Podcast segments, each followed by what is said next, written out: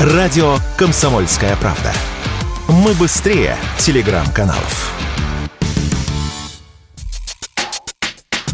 Запас нераспроданных автомобилей китайских брендов на складах российских дилеров по итогам первых 9 месяцев года достиг 175 тысяч. Об этом заявили в компании «Автостат». В указанный период было продано чуть более 400 тысяч китайских машин, в то время как везено 430 тысяч, а собрано на автозаводах внутри страны 150 тысяч автомобилей. Показатели выросли. В прошлом году наблюдалась обратная картина. Запасов автомобилей не хватало, а теперь производителям надо надо будет конкурировать за покупателя. На ситуацию с продажей машин влияет уменьшение числа выданных кредитов, что связано с ростом ключевой ставки, заявил радио «Комсомольская правда» автоэксперт Ян Хайцер машины среднего и доступного класса, они большей частью процентов на 90 приобретаются в кредит, и это, к сожалению, уже не так, потому что высокая кредитная ставка. Второе, параллельный импорт, да, не все так хорошо, как бы хотелось. Машин привезли на ажиотаже много, а очередь на них не выстроилась, потому что цена весьма и весьма высока. Поэтому я думаю, что в следующем году мы получим лучшие предложения на машины предыдущего модельного года.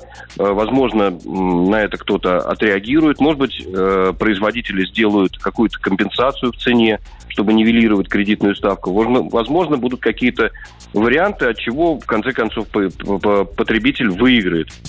Президент Ассоциации российские автомобильные дилеры Алексей Почеколдин указал, что в Китае эти автомобили стоят в два раза дешевле, но на цену в России влияют доставка и различные сборы, в том числе утилизационные. По его оценке, высокие цены на автомобили определяются политикой государства. При этом Почеколдин в разговоре с радио «Комсомольская правда» отметил, что китайские машины в России подешевеют, но только в сегменте выше среднего покупатели ожидают, я думаю, скидки и сброс цены. Ну и мы уже видим, вы, наверное, в рекламе уже читаете, что 230 тысяч большинство китайских компаний объявило о скидках. Поэтому скидки будут, рынок перегружен именно в сегменте выше среднего. В бюджетном сегменте как был дефицит, так он и остается.